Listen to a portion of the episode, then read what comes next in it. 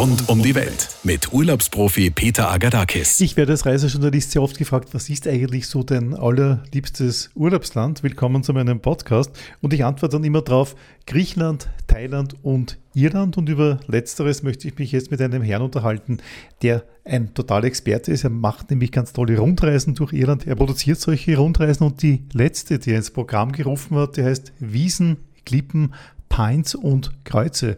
Daniel Planner von GTA Skyways.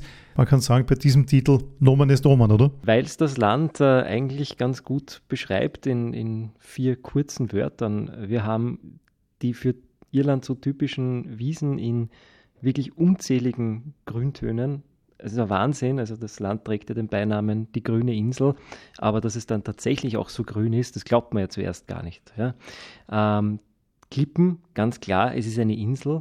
Das Meer spielt eine große Rolle. Das Meer prägt Land und Leute natürlich. Wir haben gewaltige äh, Küstenlandschaften, den Giants Causeway in, in uh, Nordirland zum Beispiel oder die Cliffs of Moher an der Atlantikküste. Wir folgen auf der Reise natürlich auch immer wieder dem Wild Atlantic Way. Das ist eine Panoramastraße, die direkt an der Küste entlang führt. Wir haben die Pines, natürlich das Bier, die Pubkultur. Gehört dazu auf jeden Fall. Ja, definitiv, ja. Und ähm, ohne Pubbesuch geht es in Irland gar nicht. Ähm, und wir haben die Kreuze, weil Irland, ähm, das wissen die wenigsten, eine ganz, ganz tolle äh, Geschichte äh, vorzuweisen hat. Und äh, ja, nehmen wir die Keltenkreuze als Symbol dafür, wo die Legende sagt, der heilige Patrick das christliche Kreuz mit der keltischen Sonnenscheibe verschmolzen hat. St. Patrick's Day ist ja auch schon in zwei Wochen ungefähr und es ist mittlerweile ein ich sage jetzt einmal weltweit riesengroßes Thema. Angefangen hat es einmal weltweit auf der Fifth Avenue, wo die ganze Straße abgesperrt war und da waren Paraden sozusagen. Mittlerweile auch in Wien sichtbar einige Gebäude illuminiert. Illuminiert in grün, grüne Insel, da schließt sich der Bogen wieder, ja, ist ein absoluter mittlerweile weltweit wichtiger Feiertag, kann man sagen. Ja. Ich würde noch einen, einen, fünften Faktor dazugeben zu deinen vier Ausdrücken, äh, Daniel, und zwar die Iren und Irinnen. Das sind schon äh, irrsinnig klasse, für mich selber sehr philosophische Menschen. Und das ist jetzt kein Klischee, wo man ins Pub geht und da kann man dann mit irgendeinem, den man gar nicht kennt, stundenlang über irgendwas philosophieren. Das spiegelt sich ja auch da wieder, dass äh, die Iren extrem stolz sind äh, auf ihre Literaten, auf ihre Schriftsteller. Nicht nur nach denen sind Straßenplätze benannt, sondern auch nach den Figuren ihrer Romane, nach den Romanhelden äh, sind teilweise also wirklich Straßenzüge benannt und äh, man kommt sehr leicht ins Gespräch mit den Iren. Ja? Und man kann wirklich über Gott und die Welt philosophieren und es wird einem nie langweilig und man fühlt sich immer willkommen überhaupt so eine Pub-Stimmung ist ja auch so gedacht. Pub heißt ja nichts anderes als, äh, sage jetzt einmal, Wohnzimmer, öffentliches Wohnzimmer. Public Pub. Und in einem Wohnzimmer redet auch jeder mit jedem, das ist halt so üblich und in Irland auch. Also deswegen haben sie keine Scheu, wenn sie irgendwo im Pub sind und sie wollen mit wem reden, reden sie ganz einfach oder sie werden angesprochen, bitte der möchte jetzt nichts Böses von ihnen, sondern ganz einfach machen sie das ganz einfach. Was man auch lernt, man trinkt immer ein Guinness und sie sagen dann immer wieder in Irland, trink auch einen guten äh, Whisky dazu. Also so, ich sage jetzt einmal zwei Pints, ein Whisky ungefähr, dieser Schnitt rennt dann eigentlich. Ne? Ja, eine, eine gute Mischung. Ähm, der Whisky, das Wasser des Lebens Lebens. Da sind die Iren ja ganz, ganz stolz darauf. Ihr Whisky mit E geschrieben, ja, ähm, im Unterschied zum äh, schottischen Whisky. Und äh, ja, da kann man auch ähm, wunderbare aromatische Glaserln zum Bier dazu trinken, natürlich, ja. Zurückzukommen auf deine Rundfahrt. Äh, man fliegt einmal nach Dublin, steigt dann dort in den Autobus ein und macht dann eine richtige Rundfahrt. Heißt nicht nur so, ist es auch. Ganz richtig, ja. Wir umkreisen die Insel quasi einmal. Äh, wir haben uns bemüht, in einem überschaubaren Zeitrahmen ähm, die wirklichen Höhepunkte Irlands schön abzudecken. Ich glaube, das ist uns ganz gut gelungen. Wir fahren äh, über die Klosterruine Monasterboys äh, nach Nordirland, beziehen dann äh, bei Belfast unser Quartier, machen dann einen Ausflug äh, zu einem sehr schönen Herrenhaus, das unweit der Stadt gelegen ist. Wir schauen uns natürlich das Titanic Museum an, das ist ein ganz wichtiger Punkt.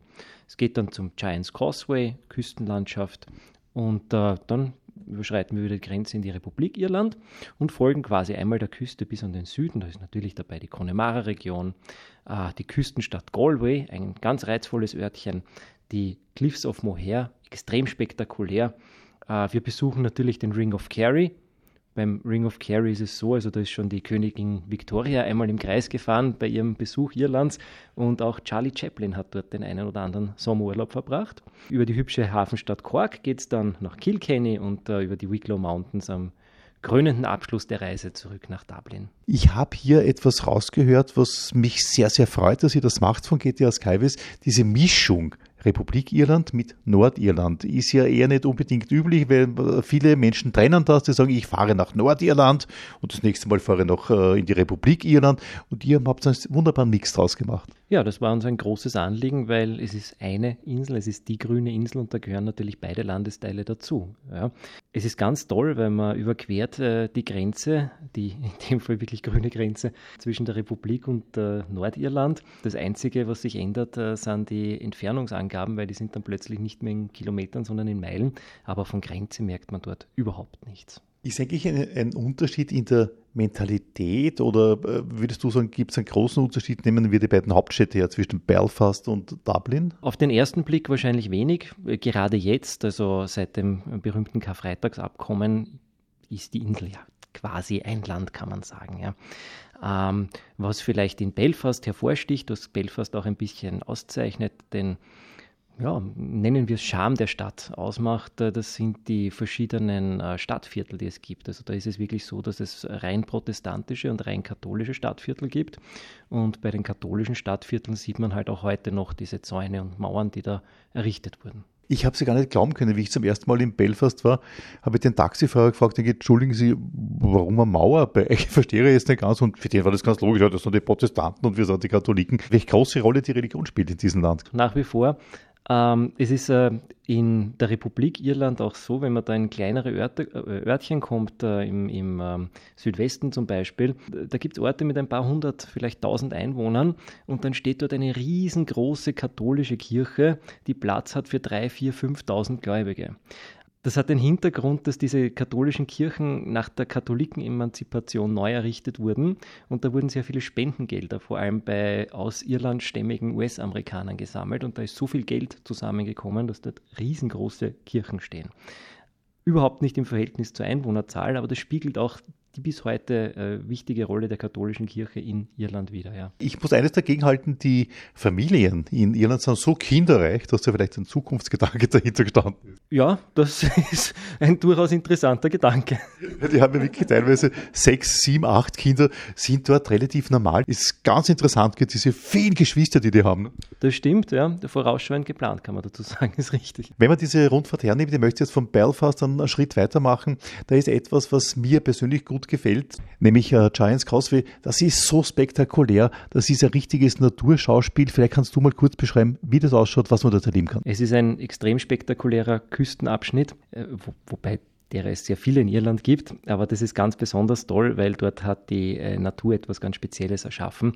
Äh, der Giants Causeway, dieser Abschnitt, den wir besuchen, eine große Ansammlung von natürlich äh, entstandenen Basaltsäulen die aus dem, aus dem Meer, aus der Küste quasi herausragen. Das ist ein ganz spektakuläres Bild. Schaut aus, wie wenn es einer gemacht hätte. Gell? Das ist wirklich so in, in so Platten und das ist aneinandergefügt. Schaut aus, wie wenn lauter Bildhauer hier jahrelang gearbeitet hätten. Es schaut absolut nicht natürlich aus. Ja. Es schaut wirklich so aus, als ob es von Menschenhand künstlich erschaffen wurde. Aber nein, das ist tatsächlich über die ja Hunderttausende, ja Millionen so entstanden dort. Ja. Dann geht es faktisch die Nordwestküste runter, dann ist man dann schon in der Republik Irland und du hast das erst angesprochen, so gibt es dieses nette Städtchen Galway nachdem man wirklich durch eine ganz Landschaft gefahren ist und dann landet man irgendwann mal in Galway. Ich liebe diese Stadt, die ist so gemütlich, das ist wirklich Irland so, wie man sich wirklich vorstellt. Vor allem, wenn man dann durchs äh, charmante Zentrum äh, schlendert, wo sich Pub an Pub reiht mit wunderschönen bunten Hausfassaden und dann kommt man vor, steht am Hafen, hat das Meer äh, im Vordergrund. Ähm, die quicklebendige Stadt, das ist eine Universitätsstadt, also sehr junge Stadt, ähm, hinter sich und, und es ist einfach eine tolle Atmosphäre dort. Ja. Wettermäßig, deine Reisen sind ja alle im Sommer geplant. Nicht zu heiß, aber sehr angenehme Temperaturen. Ne? Meine Irlandbesuche, die haben stattgefunden im Juni war ich dort, im September war ich dort und ich hatte immer zwischen 20, 30 äh, Grad hatte ich auch. Ja. Und von all den Tagen kann ich mich an drei Regentage erinnern. Ja. Also tolles Wetter eigentlich. Wenn es einmal zum Regnen anfängt und man hat jetzt als gelernter Österreicher das Gefühl, oh Gott, jetzt hat man sicherlich drei Regentage, ist das in Irland in 30 Minuten erledigt. Ne? Da schüttet es halt einmal wie aus Eimern runter, völlig richtig, aber es kann sehr gut sein, äh, dass dann Stund, zwei Stunden später wieder strahlendster Sonnenschein mit blauem Himmel ist. Ja. Was ist denn von dieser Rundfahrt etwas, wo du sagst, das müssen Sie unbedingt gesehen haben? Oder anders gefragt, worauf bist du besonders stolz als Kreateur dieser Reise? Was mich persönlich ähm, sehr fasziniert, interessiert hat, äh, ist einfach Belfast, weil es etwas, etwas Spezielles in der Form ist. Wir haben es vorher schon an, angeschnitten. Und ähm, eine Stadt, die sich auch wirklich äh, spürbar verändert. Ja erwähnt Titanic Museum in einem wirklich neuen äh, Stadtviertel, das vor einigen Jahrzehnten noch ein großes Werftgelände war, ein großes Industriegelände war. Von dort halt auch der erwähnte Ausflug zum Mount Stewart Haus, ein wunderschönes Herrenhaus.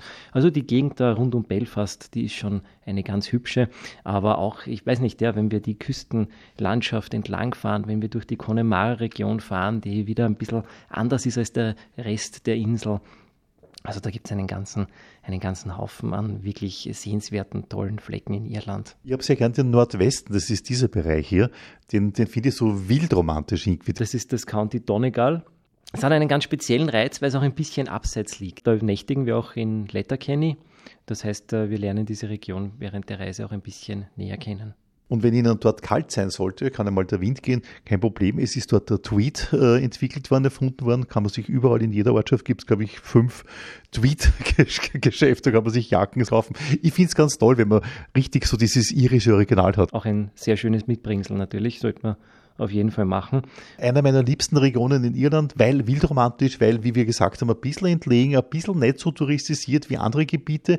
Im Süden ist mehr los, aber der Süden ist auch sehr gemütlich, muss man sagen, auch vom Wetter her. Äh, klar, man ist dann äh, Süden, äh, Südosten, weg von der Atlantikküste, direkt weg von der Atlantikküste. Da, das spiegelt sich dann auch äh, bei der Witterung wieder aber man hat dort auch sehr reizvolle Landschaften, sehr reizvolle Orte. Natürlich Cork, ja, eine, ein ganz ein hübsches Städtchen. Und wir fahren natürlich auch äh, über die Wicklow Mountains, die Hausberge von Dublin sozusagen. Eine ganz tolle äh, ja, Berglandschaft ist äh, für irische Verhältnisse vielleicht zutreffend. Für uns ist es eine kleine Hügelkette, aber nichtsdestotrotz eine sehr schöne Landschaft, bevor wir dann also zum krönenden Abschluss äh, nach Dublin kommen. Ja. Viele Menschen, die auf die Inseln fahren, sei es jetzt Großbritannien, England, Schottland, aber auch Irland, haben ein bisschen ein Problem im Vorfeld mit dem Essen. Mir hat es immer gut geschmeckt, ob das jetzt ein Irish Stew ist, das ist so ein Eintopf oder es gibt auch immer guten Lachs und so weiter. Also so schlecht ist das nicht, oder? Nein, überhaupt nicht. Das trifft aber, glaube ich, auf äh, Irland genauso wie auf England, Schottland zu. Ähm, man unterschätzt ein bisschen die Küche hat mir mein Hoteldirektor erklärt, naja, das mit der Küche, das war früher so, aber dann haben sie irgendwie, sind sie draufgekommen, dass es eine gute Idee ist, auch Leute vom Kontinent, also Polen, Tschechien zum Beispiel, in die Küchen zu stellen und kochen zu lassen und die haben was mitgenommen, was man vorher nicht gekannt hat, nämlich Gewürze. und man sollte, wenn man in Irland ist, auf jeden Fall auch einmal Lammfleisch probieren. Ja. Ich kann versichern, äh, dass diese Spezialität dort wirklich anders schmeckt, als man sie bei uns kennt. Lachs ist auch sehr toll in Irland, der ist ja gleich vor der Küste sozusagen, oder? Der ist vor der Haustür, ja. Fisch generell natürlich, denken wir auch Fish and Chips, ja, der kleine Snack für zwischendurch. Der Gewürzlose. Der Gewürzlose. Man kann natürlich das dann so machen wie die Einheimischen, ein bisschen Essig über die Pommes drüber leeren. Also Küche wunderbar in Irland, gibt es überhaupt keine Bedenken. Wenn man in einem Pub sitzt, zum Mittag zum Beispiel gemütlich, sollte man natürlich auch einmal irgendein sogenanntes Pubfood ausprobieren. Zum Beispiel ein Burger mit guten Pommes dazu. Das gehört zu einer Irlandreise. Ja, und unbedingt gehört auch dazu, wie eingangs erwähnt, Bier trinken. Da gibt es ja vom Dunklen, also das ist dann die Marke Guinness, gibt es aber mehrere andere Marken auch noch, bis hin zum normalen weißen Lagerbier ist ja alles vorhanden. Ne? Alles, was das Herz begehrt. Ja. Äh, von äh, lieblich bis bitter und von hell bis dunkel, alles äh, einmal durchprobieren einfach man wird das Richtige relativ schnell für sich gefunden haben. Ja. Krügel gibt es keins, es gibt hier Pints. Weißt du die Mengeneinheiten genau? Ein Pint ist ein bisschen mehr als ein halber Liter, ist ein bisschen mehr als ein Krügel. Das ist ein, ein schönes Maß für ein Bier, würde ich jetzt einmal sagen. Ja, man kann natürlich auch ein Half Pint bestellen, das ist dann ein bisschen mehr als ein Viertel Liter. Das wäre die kleine Variante in Irland. Whisky ist auch sehr gut. Ich bin ziemlicher Whisky-Genießer. Was ich nicht mag, das hören die Iren total gerne. Ich mag die schottischen Whisky nicht. Die sind mir zu bitter irgendwie, zu rauchig. Während die irischen Whiskys, die sind unheimlich angenehm, die sind mild, die sind ganz smooth, ganz einfach. Jameson und wie sie alle heißen, diese ganzen Marken, ich finde die großartig. Das ähm, Rauchige, das man von einigen schottischen Whiskys kennt, ja, das ist in Irland eher weniger, das ist richtig. Äh, wir besuchen während der Rundreise natürlich auch eine Distillery. Wir schauen uns an, wie der Whisky entsteht und können dann natürlich auch ein Glas dann in der Distillery probieren. Sie haben auch teilweise dann schottischen Whisky bei, bei der Verkostung dabei, um den Unterschied besser rauszuschmecken. Ich finde das immer ganz genial. Und mit Garantie, wenn man dann rausgeht, kauft man sicherlich sich zwei, drei Flaschen, weil man sagt, so einen guten Whisky überhaupt noch nie getrunken. Ich möchte jetzt noch zum Abschluss, äh, Daniel Planer, eingehen auf das ganze Organisatorische in dieser Rundreise. Wie kann man sich das vorstellen? Wie funktioniert das? Wir haben zu Beginn natürlich ganz wichtig äh, die bequeme Anreise bzw. eine Abreise mit Non-Stop-Flügen nach Dublin von Wien aus. Ähm, dort werden Sie schon erwartet. Da haben wir einen schönen, bequemen äh, Rundreisebus. Äh, wir haben eine Reiseleitung. Wir haben da wirklich seit Jahrzehnten Irland erfahrene Reiseleiter, Reiseleiterinnen, die, ich glaube, ich übertreibe nicht, wenn ich bei einigen sage, mehr als jeden Stein persönlich kennen in Irland. Ähm, wir beziehen dann in, in Belfast äh, unser Quartier für die ersten beiden Nächte. Dann geht es südwärts. Wir haben beim Ring of Kerry dann noch einmal ein Hotel für zwei Nächte. Ansonsten, ja, wechseln wir jeden Tag, um auch möglichst viel von der Insel natürlich sehen zu können. Ich mag ja an Rundreisen jenen Faktor, ich bin natürlich als Reisejournalist einer, der sehr viel allein unterwegs ist. Also ich mache sowas normalerweise mit dem Mietauto alleine. Auf der anderen Seite, ich muss sagen, die Rundreisen bieten einen den riesengroßen Komfort, dass man relaxed sein kann und du erfährst so viel. Du wirst auf so vieles hingewiesen, wo du dann gesagt wow, hätte nicht gewusst, super, ist ja hochinteressant. Das erlebe ich beim Alleinefahren nicht. Deswegen eine Rundreise hat schon ihre großen Vorteile. Man kann sich gemütlich in den Bus setzen, man kann sich zurücklehnen und erfährt wirklich mehr als nur das Wissenswerteste. Man bekommt einen wunderbaren Eindruck, man kann sich ein bisschen ein Bild der Insel machen, ohne mühsame, aufwendige Recherchearbeit. Ja, und ich äh, glaube, äh, ich liege da nicht ganz falsch, wenn ich sage, äh, so eine Tour ist auch eine ideale Einsteigertour für eine Destination, dass man sich einen Eindruck holt, einen schönen, guten, breiten Überblick bekommt und dann vielleicht äh, das nächste Mal, nächstes Jahr, übernächstes Jahr sagt, ja, die Region, die hat uns so gut gefallen, da fahren wir jetzt noch einmal hin, dann vielleicht mit dem Mietwagen. Tolle Geschichte, kann man wirklich viel erleben, ein wirklich spannendes Land und diese Bilder, diese grünen Klippen mit den weißen Schafen drauf, die man so oft sieht, wo man sagt, naja, klassisches Klischeefoto oder Symbolfoto. In Wirklichkeit ist es wirklich Realität. Das ist tatsächlich so, ja. Das sind nicht nur Fotos für äh, Fotobände oder für irgendwelche ähm, Online-Plattformen, sondern man bekommt diese wunderschönen Motive tatsächlich selber vor die Linse. Es gibt auch, äh, wenn du sagst Linse, jede Menge Selfie-Möglichkeiten in Irland mit Klippen, mit äh, eben den Schafen im Hintergrund, für Instagram, für Facebook. Man kann sich extrem auslassen in Irland, was das anhängt, auch im Pub natürlich. Man kann sich austoben. Ja, ich habe das, äh, gebe ich jetzt ganz offen zu, selber gemacht. Und da sind wirklich einige sehr nette Motive entstanden jetzt so einen richtigen Guss zu bekommen. Nicht nur auf eine Guinness, sondern wirklich auf eine Irlandreise. Das freut mich sehr, so soll es sein und ich würde vorschlagen, wir gehen jetzt auf ein Pint. Auf ein gutes Guinness und da sagt man dann, wenn man anstoßt, Slanche. In diesem Sinne, Slanche. Rund um die Welt mit Urlaubsprofi Peter Agadakis.